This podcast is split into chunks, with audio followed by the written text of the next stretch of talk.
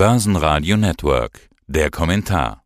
Ja, mein Name ist Gregor Rosinger. Ich bin Generaldirektor und Mehrheitseigentümer des Finanzkonzerns Rosinger Group. Ich bin seit 1985 im Geschäft und habe in dieser Zeit 68 Unternehmen weltweit an die Börse gebracht und mehr als 300 institutionelle Kapitalmarkttransaktionen umgesetzt. Wie war denn der Start ins neue Börsenjahr 2023? Es gab ja einen Top-Start ins Börsenjahr. Der ATXTR steht jetzt zum Zeitpunkt des Interviews bei 7400. Der DAX steht, man könnte fast schon sagen, kurz vor seinem Allzeithoch. Sind diese Kurse gerechtfertigt? Nein, das sehe ich nicht. Also man muss das natürlich selektiv betrachten. Es gibt Werte, wo das Ganze gerechtfertigt ist, also zum Beispiel Wachstumsbranchen, wie zum Beispiel die Friedensindustrie, also Werte wie, ich sage jetzt, Leonardo, eine Rheinmetall und dergleichen, also solche Unternehmen, die wirklich große Wachstumschancen in den nächsten Jahren und Jahrzehnten haben. Da ist es durchaus verständlich, dass hier die Kurse gestiegen sind. Bei vielen anderen Unternehmen, die von der Konjunktur stark abhängen und von der Rezession, in die wir ja hineinrutschen werden, egal wie man das Ganze bezeichnet, aber es wird eine Rezession werden, die davon abhängen. Also bei denen sehe ich da vieles übertrieben. Was glauben Sie, wie stark werden wir in die Rezession hineinrutschen? Jetzt muss doch eigentlich endlich mal schlechtere Stimmung aufziehen. Das, das, die, naja, Börsen, die Börsen laufen seit, seit Anfang Oktober nach oben. Ich habe nur die Statistik jetzt für, für den DAX. Das sind jetzt 32 Prozent allein seit, seit dem Tief Ende September. Naja, es kommen natürlich immer wieder Jubelmeldungen. Wenn ich mir zum Beispiel anschaue, ich habe gestern gelesen, die Deutsche Bundesbank sieht eine Winterrezession. Man sagt, dass die Konjunktur ein Quartal, das vierte Quartal geschrumpft ist, 2022. Es dürfte im ersten Quartal 2023 auch die Wirtschaft in Deutschland noch einmal schrumpfen und man nennt das Ganze dann eine technische Rezession. Das ist eine Aussage, die ich von der Bundesbank gelesen habe. Gleichzeitig habe ich heute in der Früh gelesen, dass der Chef des Deutschen Wirtschaftsforschungsinstituts IFO, der Clemens Füst, gemeint hat, ja, man hat Glück gehabt, weil der Gasverbrauch nicht höher war, weil ein warmer Winter war. Und er erwartet keine Rezession im Jahr 2023, sondern er erwartet eine rote Null, eine leichte Schrumpfung. Na, was ist denn eine leichte Schrumpfung über ein Gesamtjahr als eine Rezession? Also es wird da sehr vieles schön geredet und es wird auch ja, unabsichtlich oder absichtlich vom einen oder anderen, das will ich natürlich niemandem unterstellen, der Anleger für dumm verkauft. Welche Konsequenz muss man jetzt aus diesem Wissen ziehen? Und welche ziehen Sie persönlich mit Ihrer Lebenserfahrung? Das muss man ja noch obendrauf setzen. Naja, es ist schon richtig, dass ich sehr viel Lebenserfahrung habe. Wie gesagt, also seit 1985 als professioneller Investor im Kapitalmarkt. Das heißt, ich habe schon sehr viele Crashes miterlebt. Ich habe schon von ja, ich sag Rezessionen, laufende Konjunkturen und dergleichen alles miterlebt.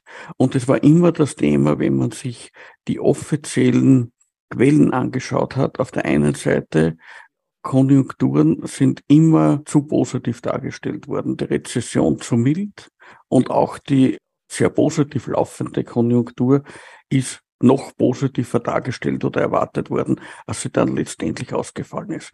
Das heißt, meine rund oder fast 40 Jahre Börsenerfahrung als professioneller Investor sagen, es wird auch diesmal tragischer ausfallen, schlimmer ausfallen als diese leichte Rezession oder rote Null, wie der IFO-Chef es nennt, äh, prognostiziert ist. Und da sieht man natürlich dann auch, in welche Branchen, dass man dann nicht investieren sollte. Das sind gerade die sehr konjunkturabhängigen Branchen, die Produkte herstellen, die nicht unbedingt notwendigerweise gebraucht werden. Was wäre das zum Beispiel? Naja, das, das sind zum Beispiel Produkte, die ersetzt werden können. Ich denke jetzt zum Beispiel, stellen Sie sich vor, ein Haushalt, eine Familie, die hat ja die Möglichkeit, Lebensmittel einzukaufen von unterschiedlichen Herstellern. Vom Premium-Hersteller, der sehr teuer ist, oder vom etwas günstigeren Hersteller, der vielleicht etwas geringere Qualitätsstandards setzt oder vielleicht auch nur weniger Geld in die Werbung investiert und deswegen günstiger ist. Was wird diese Familie, die in wirtschaftlichen Schwierigkeiten dann steckt, weil überall die Preise steigen, die Lohnerhöhungen nicht so dramatisch groß waren, auch wenn das von den Gewerkschaften anders verkauft wird. Was wird die machen? Die wird als erstes, bevor sie sich einschränken, zu den günstigeren Produkten greifen. Sie werden weniger auf Urlaub fahren oder vielleicht gleich viel auf Urlaub fahren, aber weniger Tage bleiben. Statt 14 Tage vielleicht nur sieben Tage. Und all das sind Branchen, die nicht unbedingt notwendig sind. Auf der anderen Seite haben wir natürlich Branchen, die derzeit absolut notwendig sind. Wenn man sich zum Beispiel die Berichte durchliest, dass die Europäische Union bzw. die NATO derzeit Schwierigkeiten hat, die Munitionsversorgung, sage ich jetzt, der Ukraine sicherzustellen, dann sagt das natürlich auch, dass hier ein großer Nachholbedarf ist. Also die Friedensverteidigungsindustrie die wird natürlich boomen, weil das ist ein Mussgeschäft. Weil wenn wir das westliche freie Lebensmodell weiterleben wollen, dann müssen wir stark in diese Richtung investieren.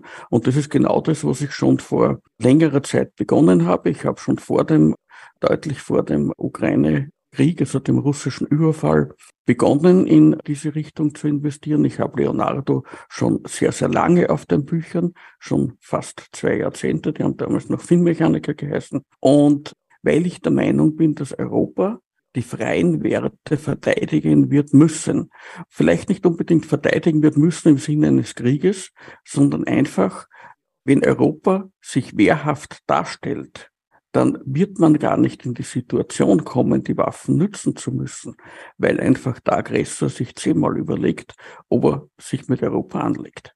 Ja, man hat ja so den Eindruck, wir haben eigentlich gar keine wehrhafte Verteidigung mehr. Weder brauchbares Material noch, zumindest aus deutscher Sicht kann ich das sagen, noch eine funktionierende Bundeswehr. Für alle, die mal pflichtgemäß bei der Bundeswehr waren und sich das jetzt anschauen. Es war natürlich wahrscheinlich damals auch zur Zeitenwende Richtig. Ich meine, Sie haben ja auch ein Buch geschrieben, Panzerwerkstatt Hochzeitsreise, so ein Titel genau. Ihres Buches. Die haben damals sogar keine Hochzeitsreise gemacht, sondern stattdessen eine Panzerfabrik gekauft und die quasi zivilisiert. Damals, also wie wir das gemacht haben, wir haben 1992 geheiratet und 1993 haben wir das gemacht und wir haben dann auch noch äh, später in den Jahren danach auch in Ungarn einige ehemals äh, ungarische bzw. russische Rüstungsbetriebe gekauft und auch diese umgeführt in eine zivile Produktion. Das war aus dieser damaligen Sicht richtig. Warum war es richtig?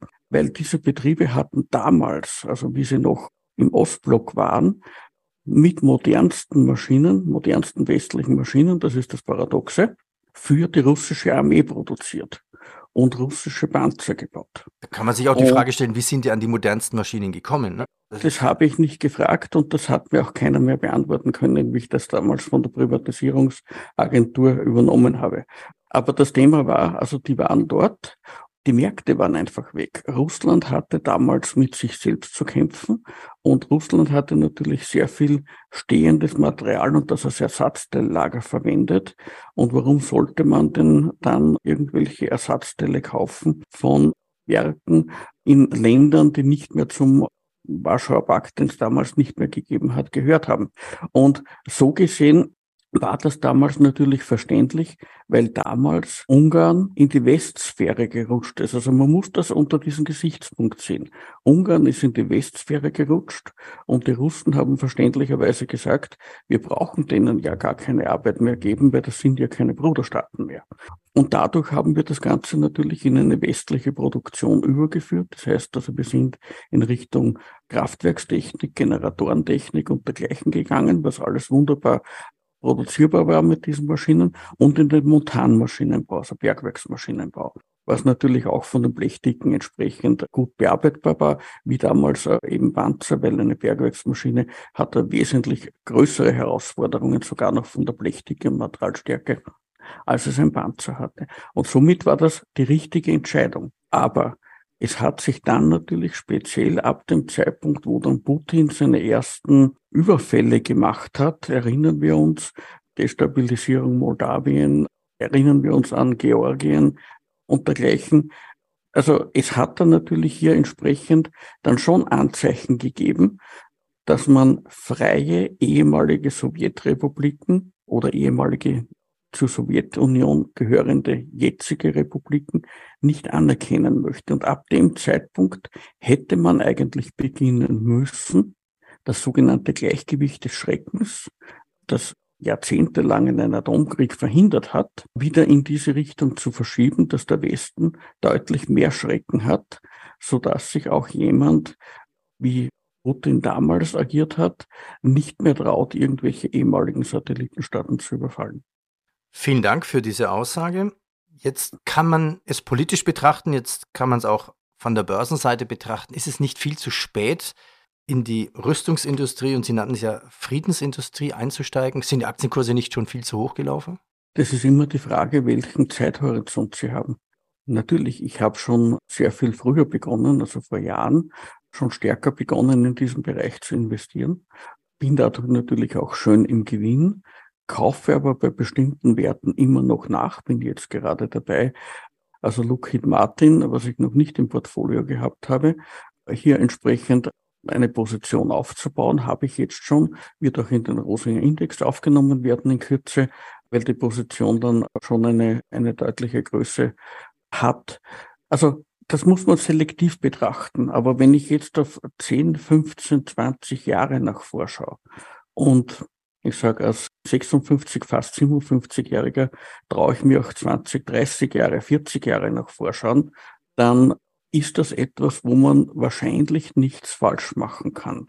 Sie werden jetzt sagen, 30, 40 Jahre nach vorschauen ist ein Vorbild vom Lebensalter her irgendwo Warren Buffett. Nein, mein Vorbild vom Lebensalter her ist Irving Kahn, der ehemalige Chef der Kahn Brothers, der mit 109 noch CEO von seinem Investmentvehikel war. Der hat es damals schon ein bisschen mit kleiner gemacht. 109, hat, okay. Das ist ja, nur ein Ziel, ja. Nur mehr 800 Millionen Dollar verwaltet damals und hat kurz bevor er gestorben ist, noch diese Übernahme durchgezogen, die er wollte. Also, und das mit 109, und ich sage jetzt immer, so der Erwin Kahn, das ist mein Vorbild, also mich werden sie auch einmal mit über 100 raustragen. Aber vorher unterschreibe ich die Übernahme noch. Okay. Finde ja die Gregor Rosinger Story immer so spannend. Wenn man in Google einfach nur Gregor Rosinger eingibt, gleich ganz oben steht, Gregor Rosinger entstammt einer alten Börsianer- und Investorendynastie. Und Sie haben ja schon vorhin erwähnt, seit 85 sind Sie professioneller Investor, industrieller Unternehmer, haben viele Börsengänge mitgemacht. Aus welcher Börsianer- und Investorendynastie stammen Sie und aus welcher Ihrer Frau? Sie haben ja zwei altösterreichische Stammlinien quasi zusammengeführt. Das ist richtig. Also meine Dynastie, das ist die Rosinger Dynastie. Also wir, wir waren immer schon also in Bezug auf, äh, auf Börse und dergleichen natürlich unterwegs. Ich muss dazu sagen, der Name wurde natürlich übersetzt Adelsaufhebungsgesetz 1919. In Österreich durfte ja das von und das D nicht behalten werden und wir waren, hatten äh, auch UK-Vorfahren, Clan de Rose und de Rose und klein übersetzt ist Inger, ist Rosinger. Das ist, so ist der Name praktisch entstanden. Deswegen schreiben wir uns mit einem S und nicht mit Doppel-S, weil das überhaupt nichts mit dem Pferd zu tun hat, mhm. sondern mit einem Gebiet. Und das von meiner Gattin, das ist äh, eine montanindustriellen Dynastie. Die stammt von den Hirschbach, Hirschfelden ab, die seinerzeit auch dieses Hammerschloss Hirschbach gehabt haben und in der Nähe von Nürnberg und die dann begonnen haben, in Osteuropa Bergwerke zu kaufen hier und natürlich auch eigenen Montanmaschinenbau und dergleichen aufzubauen.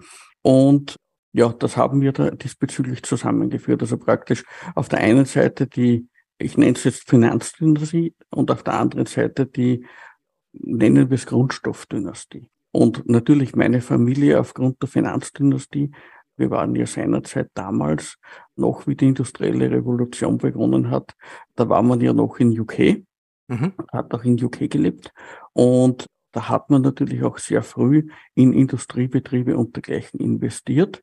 Und wir haben natürlich immer auch Industriebetriebe gehabt, aber haben uns immer nur als Finanzdynastie gesehen. Warum? Weil wir gesagt haben, für uns ist nicht wichtig, was stellt das Ganze her, sondern für uns ist wichtig das Vermögen. Und dieses Vermögen soll vermehrt werden.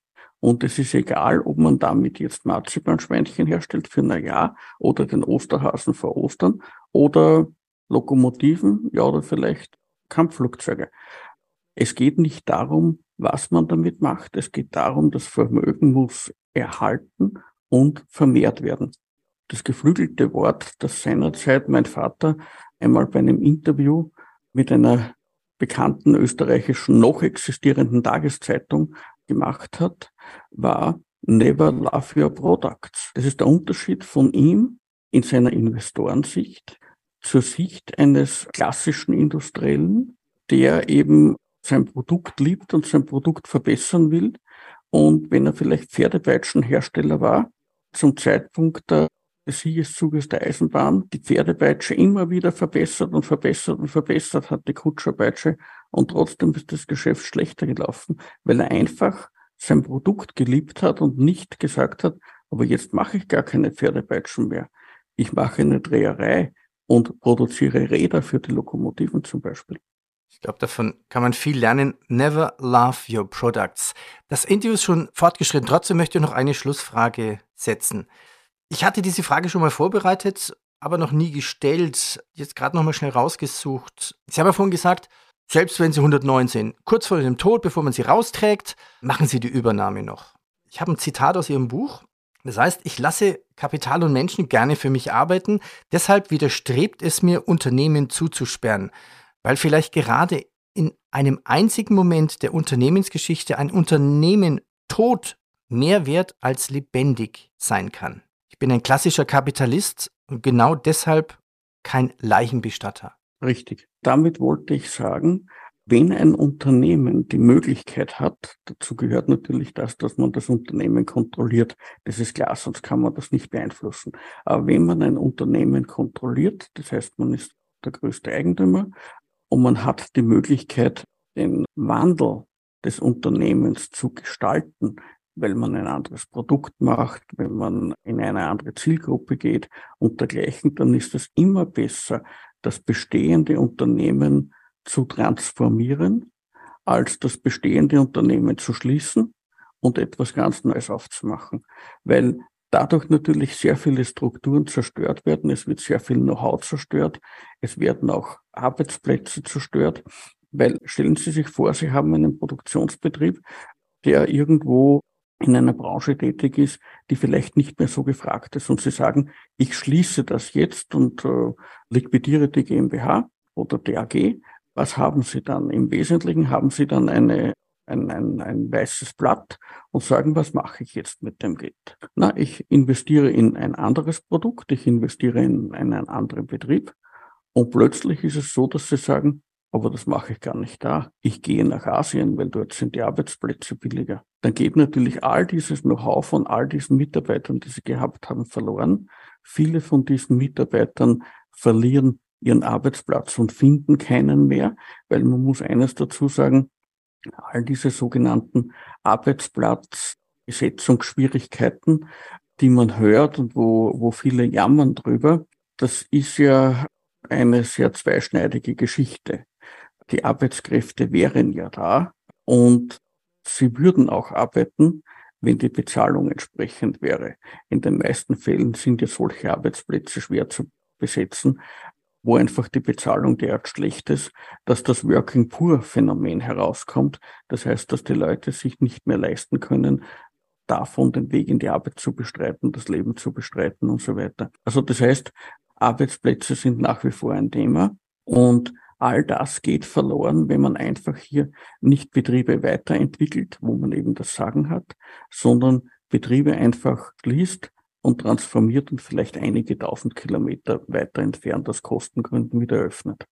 Herr Rosinger, vielen Dank. Danke Ihnen. Bitte gerne. Das Börsenradio Nummer 1.